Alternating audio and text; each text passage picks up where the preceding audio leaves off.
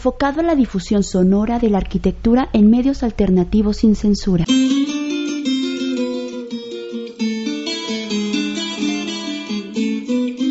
Escuchas frecuencia ARQ.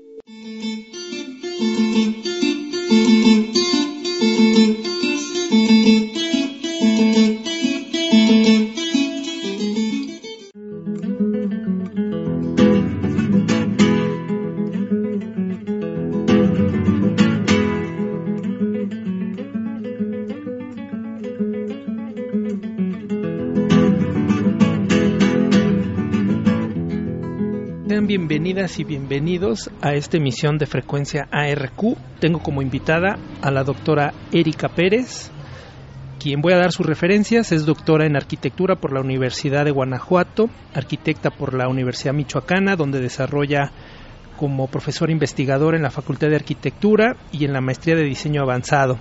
Pertenece al Sistema Nacional de Investigadores. ¿Cómo estás? Bien, gracias Yarko nuevamente por la invitación y bueno, por compartir este espacio. Queremos enfocarnos a este documento donde se llama Participación de Género en la Formación y Práctica de la Arquitectura, un estudio comparado, Yucatán, Michoacán, es de tu autoría junto con eh, Gladys Arana. ¿Cómo es que surge? Mira, la verdad es que proviene de un contexto más amplio y de una invitación de la cual estamos muy agradecidas con la doctora Gladys Arana López de la Universidad Autónoma de Yucatán. Ella tiene un proyecto mucho más grande sobre la visibilización de género en el área de arquitectura, eh, no solamente a nivel de la educación, sino también profesional, que es una cuestión en la cual todavía hay mucho por hacer.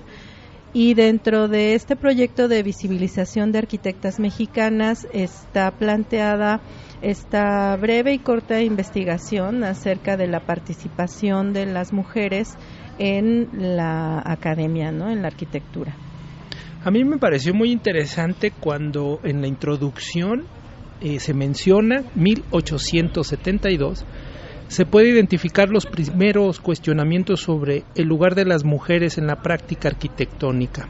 Sí, curiosamente cuando comenzamos a revisar la historia del diseño, eh, durante la revolución industrial, que es una época padrísima para las cuestiones de arquitectura y diseño, em, en Estados Unidos precisamente surgen las primeras escuelas de diseño y están principalmente enfocadas a las mujeres, ¿no? Lejos de esa idea de la cual se podría pensar que las escuelas eran en ese tiempo, pues es el siglo XIX, eh, dedicadas a los hombres. Estados Unidos fue pionero en, en poner escuelas de diseño para mujeres exclusivamente.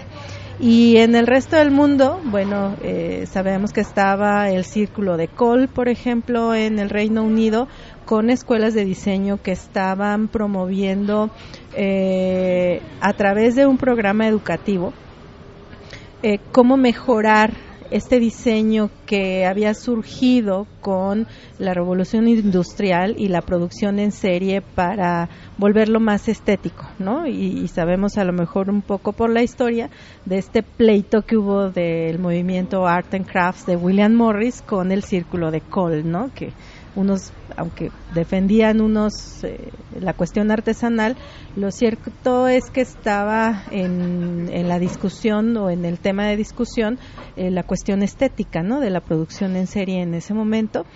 Y es en ese contexto, en ese miasma, que surge la, las escuelas de diseño en Estados Unidos dedicadas a las mujeres. No en el resto del mundo, pero sí en Estados Unidos.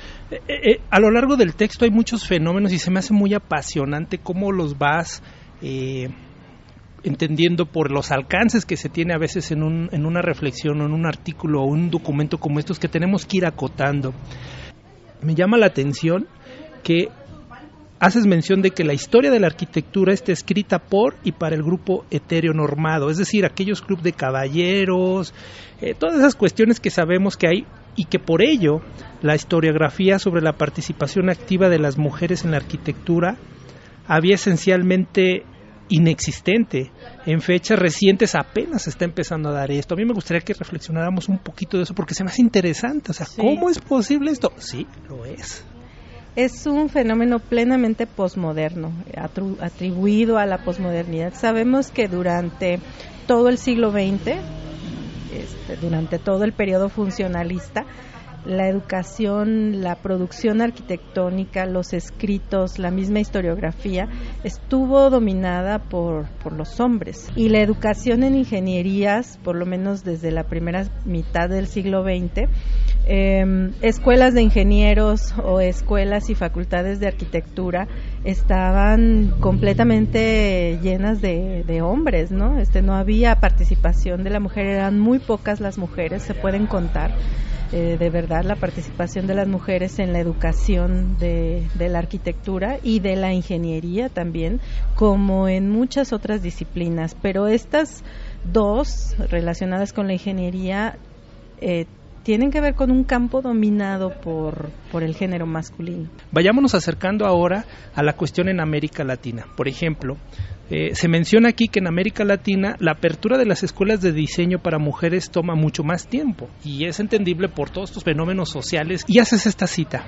Hacia 1939, la primera arquitecta, María Luisa Dehesa Gómez Farías, egresada de la Academia de San Carlos, es una de las primeras mujeres que habiendo estudiado en un grupo de 113 personas, las cuales solo 5 eran mujeres. Eh, se pueden contar, o sea, la participación de las mujeres en los años 30 del siglo pasado se pueden contar así 5, 6, 10, una en el salón. Sin embargo, bueno, esto gradualmente ha ido en, en aumento. Todavía en los años 80 eh, se puede se puede tener esta estadística muy baja de la participación de la mujer en, en el área de arquitectura, en los estudios de, arquitectura. Eh, sin embargo, creo que actualmente eh, hemos logrado un aumento significativo en la matrícula y no solamente en la matrícula, también en el grado de especialización de la arquitectura y de otras disciplinas, pero en este caso que nos toca ahora de la arquitectura en particular.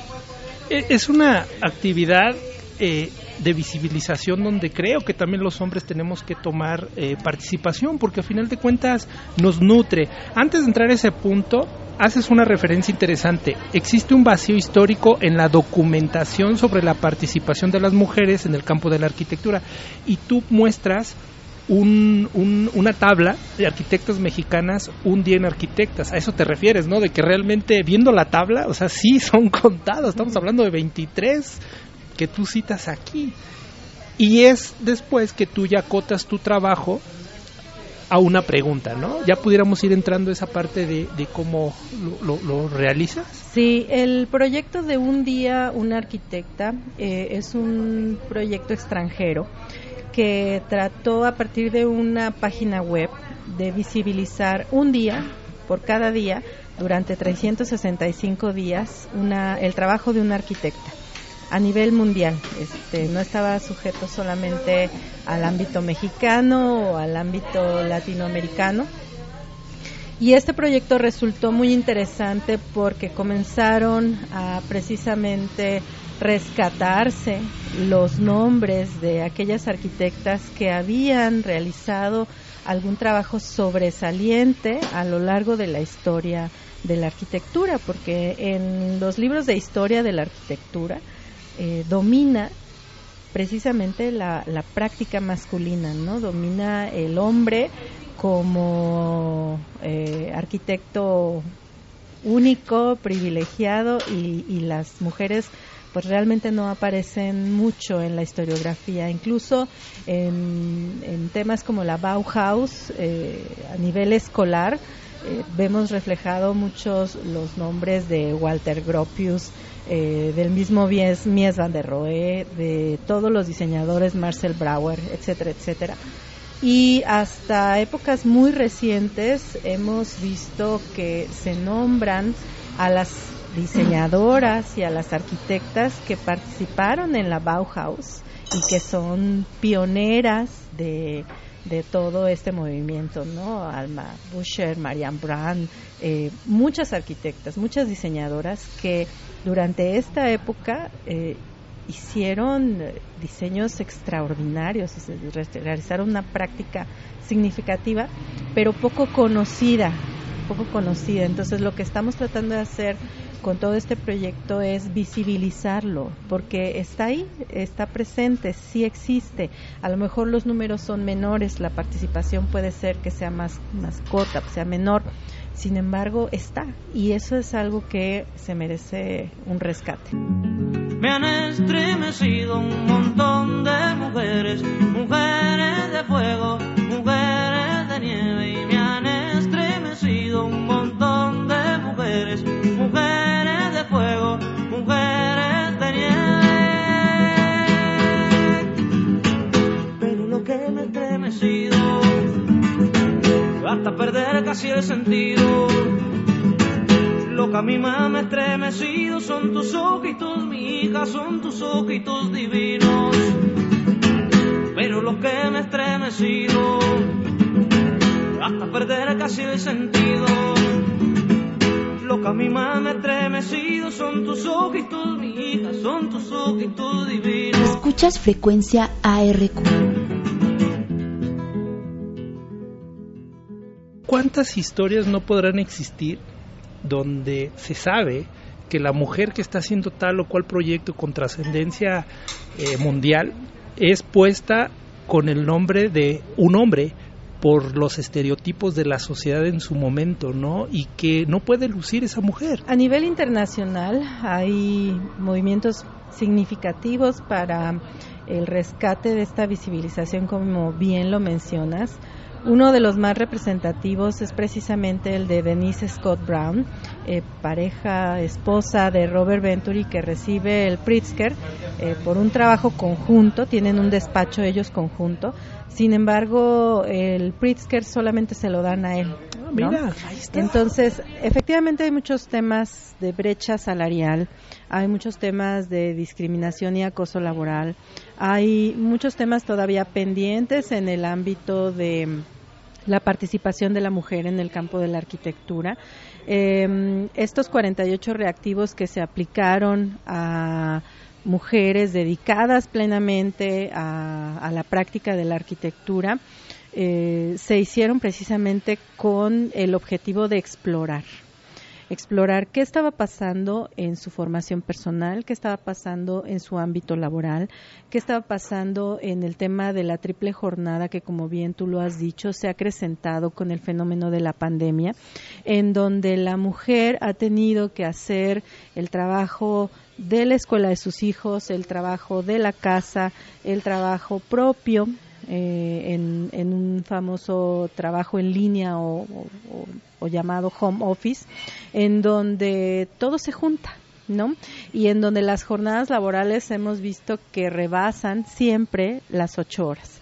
Eh, que las ocho horas son nada más una medida que ha tenido la legislación para decir este es el máximo que puede trabajar una persona, pero las mujeres siempre trabajan más. Y, y en una disciplina que la conocemos como es la arquitectura tan absorbente, tan llena de presiones, sea que estés en obra, sea que estés en el área de investigación, sea que estés en el área de la docencia. Entonces, me parece que es un acercamiento interesante. Hay un dato que en el 2017 hay mayores tituladas con respecto al total. O sea, estamos hablando de que sí se está cambiando, sí se está haciendo, pero está costando. Cuando aplicamos la encuesta, eh, curiosamente, las que participan mejor, las que participan más, son las jóvenes. Eh, tenemos una respuesta increíble de, de las arquitectas jóvenes y obviamente esas arquitectas jóvenes también tienen un, gran problema cuando se trata de concretar títulos universitarios, cuando se trata de continuar con estudios universitarios. Cuando hicimos preguntas acerca de la formación en posgrado, eh, no tienes una idea lo que significa para una mujer contar con una beca de CONACIT o de cualquier institución que le provea precisamente esa facilidad para poder estar estudiando, atendiendo su casa, atendiendo sus hijos, haciendo mil cosas a la vez. Y aunque cuando tienes una beca de CONACIT no puedes laborar más de ocho horas al día, lo cierto es que finalmente esa beca permite aminorar mucho la brecha. Y, y, eso ha sido trabajo, yo lo veo así desde fuera y es una percepción que tengo producto de una mujer. Por ejemplo, hablo el caso de la Universidad Michoacana. Quienes han estado iniciando eh, son mujeres. Ahí hay dos referencias muy importantes. Y bueno, estás tú que también estás abriendo paso. E incluso eh, tan es así que tú estás haciendo historia en esta parte de la comisión de mujeres que es que es en este año que, que se abre y que incluso recientemente tratando de llevar esta charla a lo local ya recientemente tuvieron una reunión, tengo entendido, ¿no? Pudieras platicaros, aprovechando que estamos en este rollo ya, ¿qué fue lo que pasó? Porque a mí se me hizo interesante, me di cuenta en Facebook. Sí, tengo, tengo el gusto de participar en el Consejo Directivo actual del Colegio de Arquitectos de Michoacán Em, en esta comisión de mujeres. Y ha habido una sinergia muy interesante entre los colegios, principalmente liderado por el Colegio de Abogadas de Michoacán. Y es precisamente el Colegio de Abogadas el que convoca a esta primer reunión o primer encuentro de mujeres y asociaciones em, dedicadas a aminorar la brecha de género en nuestro estado. Colectivos eh, de mujeres en defensa del género eh, se asocian de alguna forma con los colegios de profesionistas.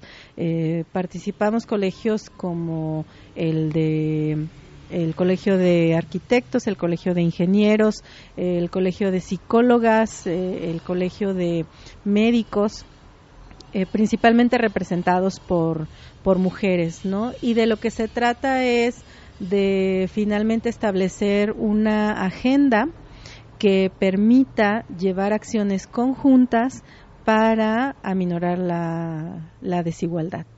Yo sigo asombrado de lo que está pasando porque tenemos el caso del Colegio de Arquitectos que está liderado por Carla a quien le mandamos un saludo, también por la, por ingeniera Sandra, que, que se me hace padrísimo. En, y lo hago no con el fin de quedar bien, lo hago porque como papá de dos mujeres, preocupado por esta cuestión, de estas resistencias que hay, eh, se requiere trabajar y, y, creo que se debe de apuntalar. Ahora, aquí la pregunta es, nosotros como hombres, eh, qué disposición vamos a tener, ¿no? O sea, nosotros como género masculino, que a final de cuentas coincido con aquellas personas que dicen, es que no se trata de género, se trata de seres humanos, pero desafortunadamente ustedes como mujeres no lo han tenido tan fácil, por eso eh, hay una cita que me gusta.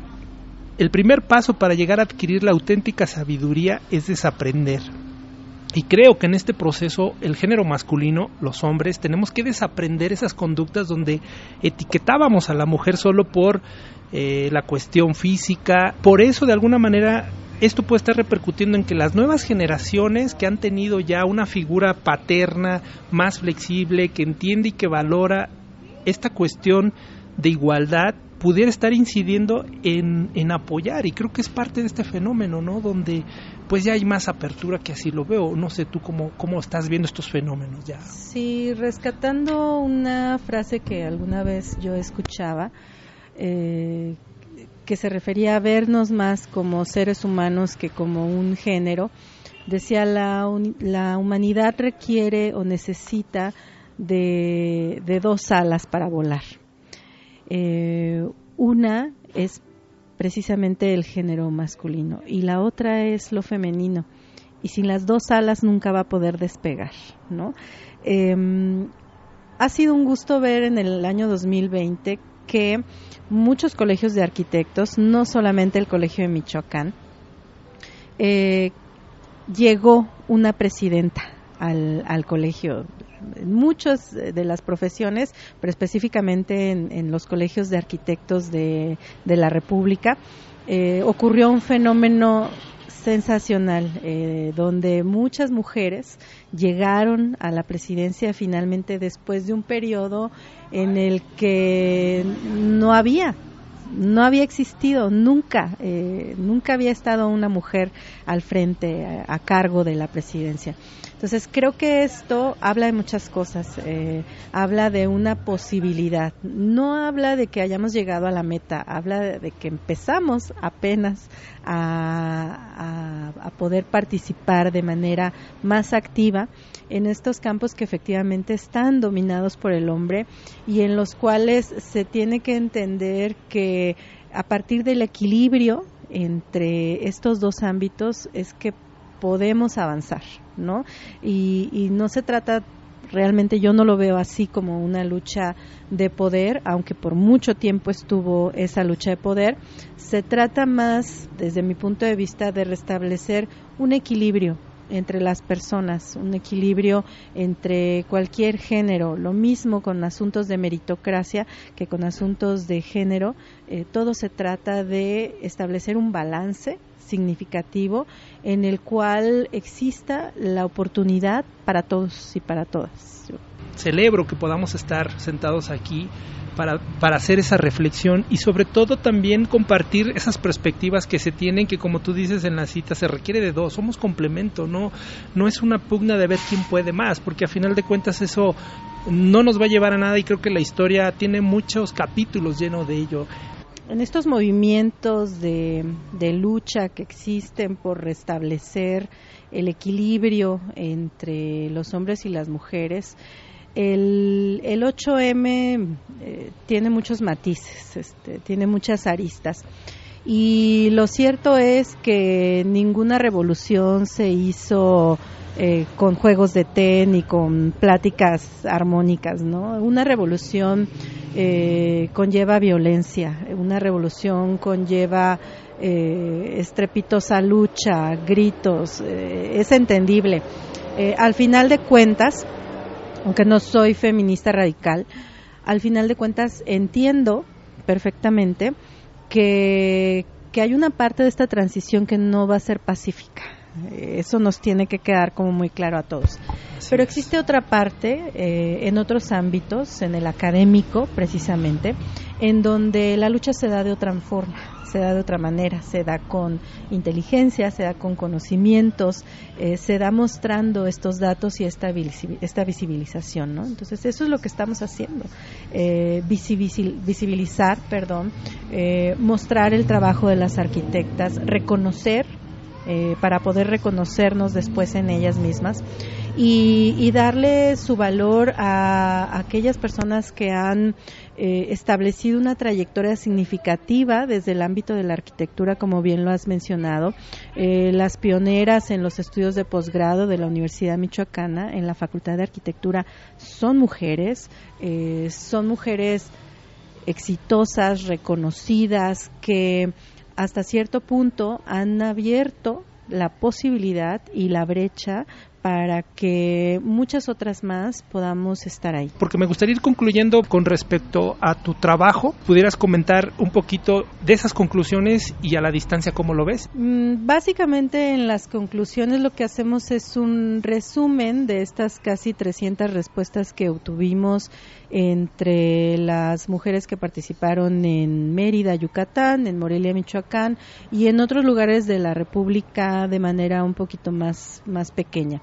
Em, en el ámbito de formación profesional nos dimos cuenta que más de la mitad tienen estudios de posgrado, eh, de maestría más del 50%, de doctorado casi el 20%, es decir, las mujeres se están preparando, se están formando académicamente.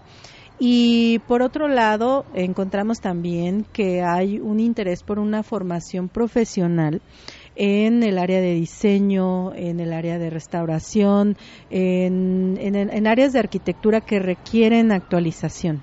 Se están actualizando, están haciendo su tarea. Eh, sigue todavía un tema de brecha salarial muy importante que a nivel nacional eh, muestra un reflejo de salarios. Y finalmente, eh, en los temas de acoso, para que exista un acoso tiene que haber una relación de poder. Eh, son los que ejercen esa, esa agresión directa contra la mujer, más que los trabajadores, más que el, más que el albañil o el maestro de obras, eh, que finalmente sí tiene una resistencia a que una mujer le dé órdenes, que eso también es otra historia, pero el acoso laboral se da en, en orden jerárquico, ¿no? Eh, y el tema de la triple jornada, que, ha sido muy sufrido por parte de las mujeres en las conclusiones, eh, tiene que ver con la cantidad de horas que dedican a la jornada laboral, eh, no solamente en una jornada que conlleva tu trabajo del despacho, tu trabajo en obra, sino el trabajo que te llevas a tu casa, que desarrollas desde tu casa, más el de la crianza y el del cuidado, ¿no? Que esos son trabajos que se agregan a la jornada laboral de la mujer. Juntos podemos transformar más, empezando primeramente por ese cambio personal y luego colectivo. Gracias, doctora, por tu tiempo. Nuevamente agradecer. Eh, esto contribuye a estos trabajos de visibilización de la mujer, de, su historia, de su participación. Eh, son muy importantes para poder entender la trayectoria de la mujer, no solamente en el ámbito nacional, sino también internacional, y cómo ha sido su evolución. Estoy confiada de que finalmente vamos a lograr el equilibrio tarde o temprano, eh, con o, sin lucha, álgida, violenta, eh, pero finalmente creo que va a llegar un momento en el que se puede restablecer esa alianza no necesaria entre entre los seres humanos que que finalmente también van a tener que enfrentar retos mucho más fuertes, mucho más amplios, desde el relacionado con el cambio climático hasta otros temas importantes. Justo eso es lo que nos necesita juntos. Entonces, gracias por tu tiempo nuevamente. Quiero agradecer en controles técnicos a Junior Cabrera y nos escuchamos en una próxima emisión.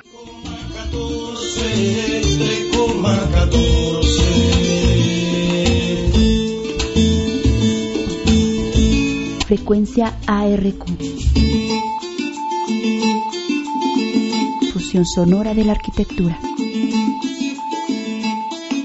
Desde Morelia, Michoacán, México.